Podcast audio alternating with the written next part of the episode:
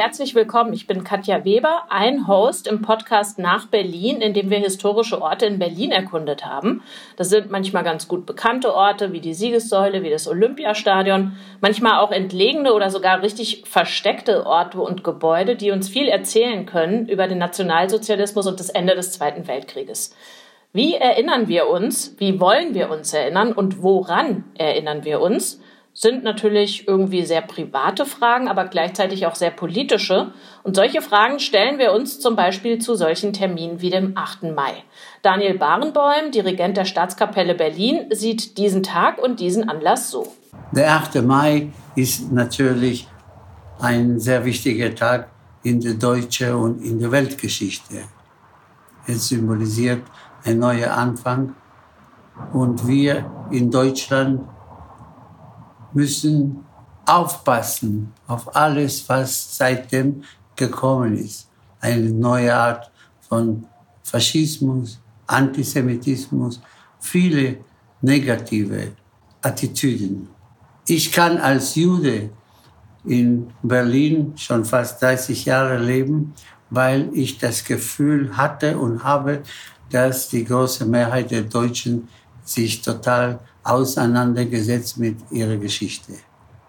Und ich bin sehr beeindruckt davon. Kein anderes Land auf der Welt hat sich auseinandergesetzt mit seiner Vergangenheit.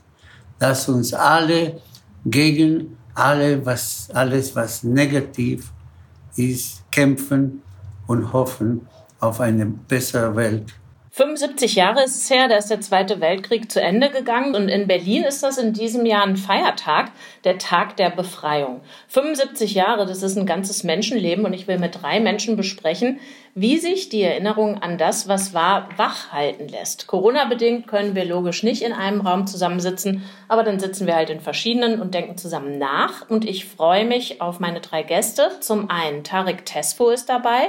Tarek spricht auf YouTube über Genderfragen, über Rassismus beispielsweise. Und beim Funkformat Jäger und Sammler war er einer der Hosts und ist da solchen Fragen nachgegangen wie der, ob Deutschland Tatsache ein Heimatministerium braucht. Hallo Tarek, herzlich willkommen. Hallo. Maria Popov ist Redaktionsleiterin und Gastgeberin beim Funkformat Auf Klo. Da geht's intim zu, wie der Name ja schon so ein bisschen andeutet. Auf Klo werden Sachen an oder auch ausgesprochen, die sonst eher nicht offen thematisiert werden. Schönheitsideale zum Beispiel oder unterschiedliche Arten zu leben oder zu begehren. Hallo Maria, willkommen. Hallo, hallo. Und Patrick Stegemann ist dabei, der arbeitet ebenfalls für Bewegtbildformate. Die Doku Lösch dich über die rechtsextremen Trolle im Netz dürfte vielen ein Begriff sein. Hallo, herzlich willkommen, Patrick. Hallo. Ich weiß nicht, ob ihr das schon sehen konntet, aber in der ARD-Mediathek gibt es gerade zum Jahrestag 8. Mai eine Wahnsinns-Doku, wie ich finde. Die heißt Kinder des Krieges und da sagt eine Frau, die bei Kriegsende noch ein Kind war, wir haben uns nicht versöhnt gefühlt oder befreit, wir haben uns erobert gefühlt. Und das ist ja so die Gedankenwelt, in der die Mehrheit der Deutschen aufgewachsen ist. Das war ja nicht 45 auf einmal weg. Also Rassismus und Antisemitismus, das sind ja Themen, mit denen du, Patrick, dich beschäftigst, auch 2020. Spielt es eine Rolle für dich bei der täglichen Arbeit, dass diese Themen ja eigentlich sehr alte Themen sind, also dass sie Themen aus dem deutschen Nationalsozialismus sind, oder sind es für dich dann doch eher gegenwärtige Phänomene, die du zu bearbeiten versuchst? Beides. Also es sind äh, Themen, Themen der Geschichte und es ist total wichtig, auch in meiner Arbeit und wie ich darüber nachdenke, immer wieder darauf hinzuweisen, dass es eine Geschichte hat, die ja auch nicht 45 endet. Das zeigt das Zitat äh, von dir ja gerade.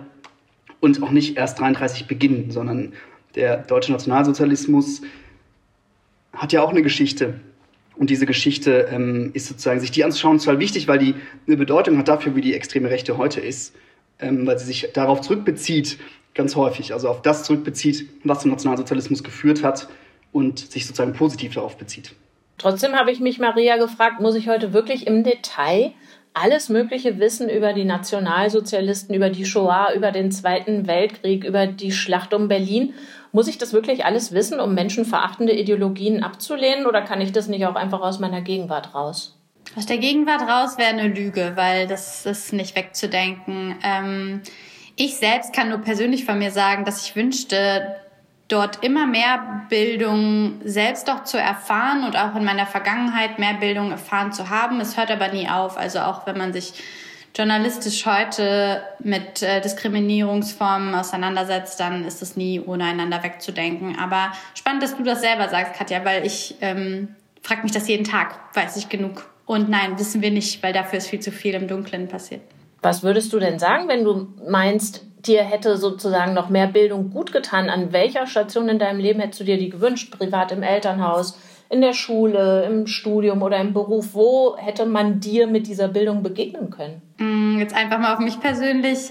Ähm, ich war früh damit konfrontiert, dass eben Bildung ähm, nicht im Elternhaus vorausgesetzt sein darf. Ich glaube, ich bin noch ziemlich privilegiert, dass ich da ähm, viel Unterstützung hatte, irgendwie in der Schule voranzukommen, aber ähm, nicht in einem Umfeld war, in einer Schule, wo halt einfach Geschichte groß geschrieben war. Da hätte ich mir das auf jeden Fall gewünscht. Aber ähm, einfach nur jetzt, um Bildung gleich zu machen, ne? oder da war auf jeden Fall der Punkt, wo ich heute weiß, da ist einiges schiefgelaufen, weil ich mir das dann später selbst äh, aneignen musste, so viel es eben geht. Aber wo sind wir da, wenn man sich ähm, gerade Erinnerungskultur selber aneignen muss? Wer macht das dann und wer macht das dann nicht? Tarik, so ein Tag wie der 8. Mai, ne? Wäre das was, was bei dir stattfinden kann?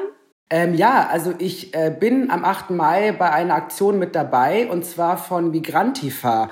Migrantifa ist ein Kollektiv, was es gibt und die sagen eben, hey Leute, die Antifa ist ja schön und gut, aber lasst mal überlegen, welche Frau auf Color, eventuell auch mit Kopftuch oder welche Transperson sitzt denn dann bei euch da in der Kneipe und überlegt sich, ähm, wie wichtig ähm, Antifaschismusarbeit ist. Nicht viele. Auch die Antifa ist ein sehr weißer Haufen. Ich möchte nicht deren Wichtigkeit absprechen, aber in puncto Rassismuskritik, Sexismuskritik, Queerfeindlichkeitkritik ist da auch wie in allen Kontexten, Surprise, ne? wir sind es halt alle leider, ähm, egal wie progressiv wir gerne sein wollen. Ähm, und die sagen halt, hey, wir brauchen auch eine Migrantifa. Und das soll nicht heißen, wir brauchen damit die Antifa nicht mehr. Nein, wir brauchen auch eine Migrantifa. Und die machen am ähm, Hermannplatz eine Kundgebung und haben sich ein Bötchen gemietet. Und verschiedene AkteurInnen durften oder wurden eingeladen. Ich finde schon dürfen. Also ich freue, also ich finde das echt eine schöne Aktion. Ich freue mich darüber, dass ich da mitmachen darf. Durften ähm, Texte, Redebeiträge schreiben und die laufen dann ähm, auf diesem Boot ähm, auf der Spree im Kanzler Innenviertel, Kanzlerinviertel, so sagt man ja, ne? Wird man das sagen? Ja, Kanzlerinviertel ist er. Ist, ist er, ist, ist er, wie es ist. Ist so. Ist auch gut so. Ähm, auf jeden Fall egal. Auf jeden Fall ähm, läuft da dann auch ein Redebeitrag von mir und ich habe mich dazu entschieden, einen Brief an äh, Uri Giallo zu schreiben, weil die Migrantifa halt sagt, hey Leute, Entnazifizierung ist nicht so sauber gelaufen, wie das Deutschland eigentlich hätte besser machen können. Hanau, der Tod, der Mord an Uri Jallo, Frank-Walter Lübcke, NSU sowieso. All das ist nicht vom Himmel gefallen. Das ist passiert, weil der Apparat immer noch zutiefst rassistisch ist. Und das müssen wir als Gesellschaft ändern. Und dafür braucht es auch Migrantifa. Okay, also bei dir findet der 8. Mai tatsächlich statt. Das ist geplant. Wie ist das bei dir, Maria, auf Klo? Könnte man auf Klo, also ihr sendet aus einer Klokulisse, das ist alles pastellfarbig und ein intimer Rahmen, in dem ihr sprecht, kann dann Thema stattfinden wie der 8. Mai, der ja nicht nur ein Datum ist und der auch nicht nur Kapitulation der Wehrmacht oder so bedeutet, sondern sechs Millionen ermordete Juden, entsetzliche Qualen bei der Zivilbevölkerung, zerstörte Städte, zerstörte Biografien. Das sind extreme Themen, verstörende Themen? Könnten die bei euch stattfinden und wenn ja, in welcher Form? Ja, absolut. Und das in unserer Arbeit nicht nur, sag ich mal, in Form von einem Gedenktag, sondern in dem, das uns jeden Tag begleitet, was seitdem immer noch an Arbeit zu leisten ist. Und zum Beispiel, wenn Jüdinnen über ihre Erfahrungen, über ihre antisemitische Erfahrungen bei uns erzählen oder aber auch einfach ihre Kultur und ihren Alltag bei uns feiern, indem sie mal nicht über Antisemitismus sprechen müssen, dann findet das absolut statt. Ja, muss es auch. Aber es ist schon ein Thema auch, weil natürlich trotzdem immer eine sensible Art und Weise stattfinden muss, Jugendliche an das Thema daran zu holen und auch eben eindeutig zu machen, warum das im Alltag immer noch vorkommt. Und dann sieht man, dass Jugendliche vollchecken, warum das auch im Alltag vorkommt und warum ähm, man sich damit auch befassen sollte. Jetzt gesagt, dass er seine Bearbeitung des Vaterunsers ja auch im klassischen journalistischen Sinne gut platziert hat, nämlich punktgenau auf Ostern. Ist der 8. Mai so ein Gedenktag, was ja für viele einfach in diesem Fall ein Feiertag ist, also Day Off, Ist das für euch auch das, was dann so Aufhänger genannt würde? Also würdet ihr so eine Geschichte oder so eine Persönlichkeit, mit der ihr reden wollt, auch auf so einen Tag platzieren oder ist das wurscht für eure Arbeit? Also ich würde sagen, es immer, sind so Feiertage sind natürlich immer ein guter Anlass, aber sie zeigen auch vielleicht, wie schief Erinnerungskultur ist, weil der 8. Mai ist natürlich auch nicht immer ein Feiertag und ja auch gar nicht überall in Deutschland, sondern ich glaube sogar nur in Berlin. Und das zu Recht dieses Jahr und eigentlich ja immer. Aber es zeigt vor allem, dass wir ja so ein ritualisiertes Gedenken auch haben. Ne? Also ich finde das zu Ostern voll okay und zum 8. Mai das zu machen auch richtig als Medienmachender. Aber trotzdem ist das ja ein Auftrag von 365 Tagen im Jahr. Weil sozusagen das Auschwitz nicht noch einmal sei, ist, ja, ist halt nicht an einen Tag abzufallen, auch nicht an zwei, sondern das ist sozusagen eine, eine Lebensaufgabe und ähm, für Deutsche allzumal. Eure Formate funktionieren ja alle so, dass ihr entweder über euch eure Themen abbildet oder über die Protagonisten und Protagonistinnen, die ihr reinholt, also die Leute, mit denen ihr sprechen wollt. Jetzt äh, ist dieses Lamento ja schon lange in der Welt, die Zeitzeugen, die Zeitzeuginnen sterben. Ohne die wird es dann schwierig, Geschichte zu personalisieren oder nicht? Also ich finde das ganz persönlich tragisch. Ähm, nat natürlich, weil Menschen sterben ähm, und weil ein persönlicher Kontakt verloren geht und Erinnerung sich verändert und ich ja noch in einem Alter bin, in dem ich ähm, Zeitzeugen treffen durfte, sowohl privat als auch für meine Arbeit und ich das schmerzlich vermissen werde oder schon vermisse und die Leute jünger sind, das ganz vermissen. Aber ich glaube, dass es natürlich auch eine Chance ist, weil ja auch so eine, auch dieses ritualisierte Gedenken ja damit zusammenhängt und wir immer so tun, als sei das sowas so, darauf zielt auch deine allererste Frage in dem Gespräch, als müssten wir so ganz viel wissen darüber. Aber es geht gar nicht darum, das äh, sozusagen konkrete Ereignisse zu wissen, sondern die Idee davon, was zu Auschwitz geführt hat und zu diesem Krieg, die lebt fort und sozusagen die zu bekämpfen. Und dazu muss man nicht wissen, wann irgendeine Schlacht war. Und dieses Gedenken, das so ritualisiert ist, davon zu lösen und zu sagen, Erinnerung hat mit Vergangenheit nichts zu tun, sondern es geht um Zukunft. So, es geht darum, wie wir in Zukunft äh, leben werden. Und insofern ist das, das klingt ein bisschen makaber, aber auch eine Chance, glaube ich, für Erinnerungskultur. Also ich war äh, kürzlich für nach Berlin für diesen Podcast unterwegs mit einer Historikerin, Annegret Ehmann, die ist 76 Jahre alt und die hat mir das Gelände in Berlin-Marzahn gezeigt auf der das Zwangslager war für die Sinti und Roma. 36 wurde das eingerichtet, also auf der anderen Seite der Stadt, im Olympiastadion, äh, zeigt sich Deutschland der Welt und in Marzahn, tief im Osten, werden die Sinti und Roma hin verschleppt und eingesperrt. Und die habe ich das auch gefragt mit den Zeitzeugen und die ist dann so ein bisschen ausgerastet und meinte so, ja, typische Journalistenfrage, ähm, diese Zeitzeugendiskussion seit 25 Jahren ist doch totaler Quatsch. Um Geschichte zu verstehen, braucht zwei Sachen, meinte die, nämlich Lesefähigkeit und zweitens Empathie und dann die Möglichkeit beispielsweise über Literatur, das war Ihr Beispiel, ihr würdet wahrscheinlich anderen nehmen, die Perspektive zu wechseln, also die Welt aus anderen Augen zu sehen. Ich vermute mal, das würdet ihr alle unterschreiben. Ich unterschreibe das auch, aber ich bin nicht nur einverstanden damit, das Individuum dafür verantwortlich zu sehen, sich diese Dinge zu suchen. Also warum das immer noch wichtig ist, das kann nicht jede Person, noch nicht mal jede selbst betroffene Person halten, sich darüber informieren zu müssen. Auf einer strukturellen Ebene muss möglich gemacht sein, dass Jugendliche zum Beispiel Zugang dazu bekommen und eben somit auch Zugang zur Erinnerungskultur bekommen. Ähm, ich sehe das nochmal eine Etage drüber, anstatt jetzt einfach zu sagen, ja, Kids, geht doch mal in die Bibliothek, guck doch mal auf YouTube und tipp da doch mal ein. So, ähm, das reicht halt nicht. So hatte sie das, glaube ich, auch nicht gemeint. Und an dem Punkt waren wir ja vorhin auch schon mal, Tarek. Dann würde ich dich dazu gern noch mal fragen, ähm, wer müsste das denn, was Maria gerade angesprochen hat, administrieren? Also die Kultusminister der Länder, die Schulleiterin, wer macht das? Naja, ich glaube, wir müssen das alles tun ähm, als Gesellschaft. Natürlich haben also von Politik über Medien, über Lehrerinnen, über Universitäten. Ich meine, wenn ich daran denke, was ich in der Schule ähm, gelernt habe, geschichtlich ähm, über den Nationalsozialismus, dann ist es relativ, also eine relativ enge Geschichtserzählung gewesen. Es ging darum, natürlich völlig zu Recht äh, darüber zu reden oder das zu thematisieren, dass äh, Millionen von Jüdinnen äh, ermordet, misshandelt und, und, und wurden. Aber ich habe nicht auch von den anderen Opfern gehört. Und man kann beides man muss auch da nicht sagen, dadurch wird das eine Leid weniger oder wir dürfen uns nur, nur auf das eine Leid konzentrieren. Ähm, der Nationalsozialismus war einfach in vielen Bereichen oder eigentlich in allen Bereichen einfach menschenverachtend. Und natürlich sind sehr, sehr viele Jüdinnen davon Opfer geworden, aber es gab auch homosexuelle Menschen, Transmenschen, äh, Menschen mit einer Behinderung, also alles, was scheinbar, was in, in, in, in dieses krankes in, in, in dieses kranke und rassistische und menschenverachtende Bild nicht gepasst hat, hatte kein Recht auf Leben. Und diese Dimensionen waren mir in Schulzeiten überhaupt nicht bewusst, zumal wir auch eh überhaupt nicht über äh, Homosexualität oder Trans- oder intergeschlechtlich sein gesprochen haben. Also surprise, surprise, warum sollten wir es dann auf einmal im Geschichtsunterricht tun?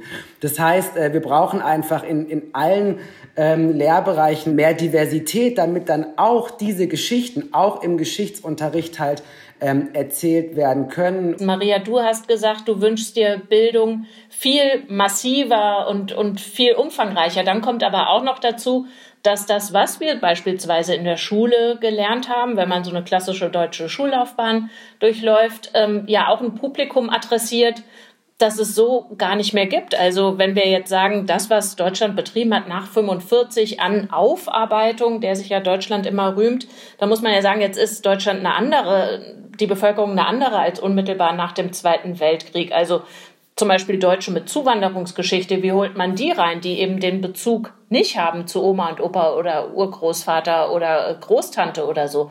Habt ihr da eine Idee, wie man sozusagen diverser wird, wenn man aber einen Sachverhalt vermitteln möchte? Ich sage dazu zuhören, weil es beschäftigt eben alle. Also die Auswirkungen und dass eben Aufarbeitungskultur auch nur teilweise rühmbar ist, weil noch so viel zu tun ist. Also ich habe mit keiner Jugendlichen mit Migrationserfahrung gesprochen, die nicht weiß, warum sie das betrifft, weil ihr Alltag ist genauso, ähm, dass sie benachteiligt ist im Schulalltag zum Beispiel. Also ich glaube, da, das ist so ein bisschen der Kreisschluss äh, zurück zu dem, was, was wir am Anfang gesagt haben, nämlich für Communities relevant zu sein. Wir können, es gibt ja kein One-Fits-All. Äh, und das gilt für Erinnerungsaufarbeitung ja genauso, äh, wie es für Auf Klo oder andere Formate gilt, dass die Communities, die wir da ansprechen, einfach anders sind. So, dieses Land hat sich verändert und es verändert sich und das ist gut so. Und die Menschen verändern sich und deswegen muss Erinnerungskultur anders sein. Und diese Leute, äh, Menschen, Communities müssen eine Chance haben, diese Erinnerungskultur mitzugestalten. Und ich glaube, dass wir ganz häufig aber so tun, so, ja, wir haben jetzt unsere deutsche Erinnerungskultur und jetzt passt euch, passt da irgendwie mal rein. So wird es nicht funktionieren, sondern ich glaube, mit dem gleichen Werkzeug, mit dem wir auch gute Formate machen, mit dem gleichen Instrumentarium kann man auch gute Erinnerungsarbeit machen, nämlich, wie Maria sagt, zuhören, Communities ansprechen, die ernst nehmen und sie sozusagen einladen, in dieses äh, Gefäß das mitzugestalten, nicht nur reingefüllt zu werden. Und als Zusatz dazu auch, dass das Internet uns so ein tolles Werkzeug bietet, eben genau das zu tun, weil die Zeiten sind vorbei, wo eine Community eben nicht mitgestalten kann. Eine Community kann mitgestalten und das sehen wir eben bei YouTube, Instagram und so weiter. Und wie Tarek es auch schon super angesprochen hat, dass da die eigene Community auch mit daran arbeitet. Tatsächlich an Community Management bei uns sind die Zuschauenden selbst die Protagonisten in Videos zum Beispiel.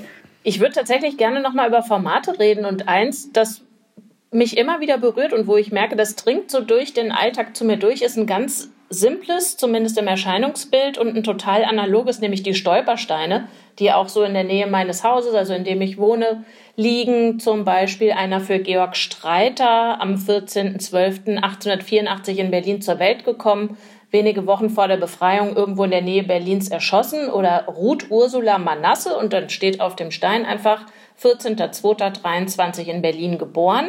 Deportation am 26.10.42 nach Riga ermordet am 29.10.1942 in Riga. Ich gehe so meine Wege und äh, das sind Sachen, die erreichen mich unmittelbar. Also ich lese da wenig über diese Menschen, aber es verknüpft sich mit dem Alltag, in dem ich gerade bin, unterwegs zum Supermarkt oder was auch immer. Ich will es nicht gegeneinander ausspielen, aber zu mir dringt das viel mehr durch als beispielsweise das Holocaust-Mahnmal, mit dem ich irgendwie einfach wenig zu tun habe. Diese anderen Sachen, die finden in meinem Alltag statt. Habt ihr vielleicht Geschichten oder Formate gar nicht so aus eurem eigenen Bereich, in dem ihr arbeitet, wo ihr sagt, äh, das ist was, was für mich sehr gut funktioniert? Äh, ich erinnere mich an eine äh, Insta- Kampagne, eine Insta-Geschichte. Äh, Eva hieß die, war von einem israelischen äh, Medienunternehmen, glaube ich, wo sozusagen ein Mädchen im Jetzt ähm, das erlebt, was ein jüdisches Mädchen in den 40ern erlebt äh, hätte und sehr Insta Instagram-mäßig äh, aufgearbeitet.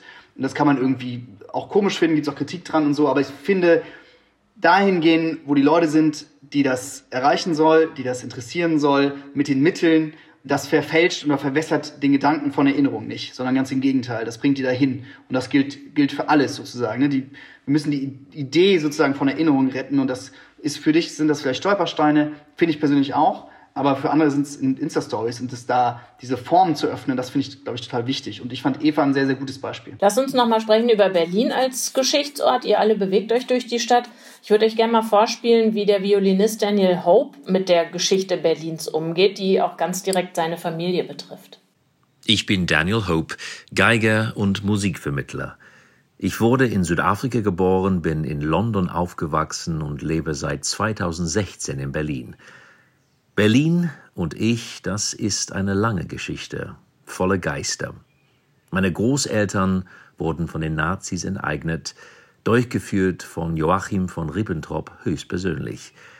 Letztere vertrieb dann die jüdische Kaliski-Schule und installierte stattdessen in dem Haus meiner Oma in Dahlem die Zentrale der Chiffrierstation der Nazis. Seit ich die Geschichte unseres Hauses zufälligerweise herausgefunden habe, begegne ich meiner Familie an vielen weiteren Ecken Berlins wieder. Was mich an Berlin am meisten fasziniert, ist die unendliche Geschichte, die hinter so vielen Häusern steckt. Deshalb habe ich einige davon musikalisch bespielt. Den Reichstag, das Finanzministerium, Flughafen Tempelhof, Brandenburger Tor. Denn dort Musik zu machen, umzingelt von all den Geschehnissen und Gespenstern, die Berlin zu bieten hat, befreit mich von einer Vergangenheit, die ich nicht erlebte, aber trotzdem spüre. Also bei Hope, das sagt er ja, gibt es einen direkten Familienbezug. Im Podcast nach Berlin gehen wir an die authentischen Orte ohne familiären Bezug, aber wir gehen an den Reichstag, in den Flakturm am Humboldthain.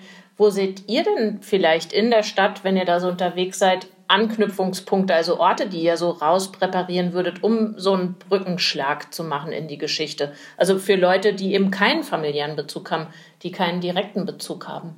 Was, was mich zum Beispiel immer wieder flasht, ist, beim alten äh, Arbeitsweg bin ich sozusagen vom, so von Kreuzberg in den Prenzlauer Berg und einmal durch die ganze Mitte gefahren. Ich konnte mich entscheiden, fahre ich an der Topografie des Terrors vorbei, dann habe ich die Mauer, die ehemalige Mauer gekreuzt, dann äh, die Humboldt-Uni und so weiter, äh, dann dieses unsägliche Stadtschloss und äh, wie krass voll dieser Weg einfach mit Geschichte ist. Und das finde ich irgendwie ähm, schon verrückt. Und das ist ja überall so. Und wie überlagert das alles ist, weil das ja sozusagen Orte, Opferorte sind, aber auch Täterorte. Und in Deutschland gibt es einfach wahnsinnig viele Täterorte, weil Deutschland ähm, eben ein Täterort ist. Und das ist ja eigentlich überall, kann man gar nicht genug markieren eigentlich. Ich würde lügen, wenn ich sagen würde, ich laufe da irgendwo lang und gucke dann auf ein Denkmal oder ich würde sogar lügen, wenn ich sagen würde, ich gehe jeden Tag vor die Tür und lese die Stolpersteine und schaue da jeden Tag drauf und versuche jeden Tag zu verstehen, was das heißt. Das tue ich nicht. Wahrscheinlich könnte ich es gar nicht aushalten. Und der nächste Schritt ist nämlich dann auch jeden Tag oder so häufig wie möglich erinnert zu werden. Und dafür brauche ich nicht nur ein Denkmal, sondern vielmehr erinnert zu werden, dass wir uns dabei nicht nur erinnern, was passiert ist, sondern wie wir selbst sozialisiert worden sind und mit welchem Antisemitismus und Rassismus ich selbst erzogen worden bin und welche Rassismen auch immer noch in meiner Arbeit in mir drinstecken, die ich immer wieder verlernen muss. Wie machst du das? Ich glaube, ich in meiner Arbeit mache das damit, indem, wie ich mit Menschen zusammenarbeite, wie ich ähm, in einer Position bin, in der ich eine Redaktion zusammenstellen darf von unglaublich tollen Frauen,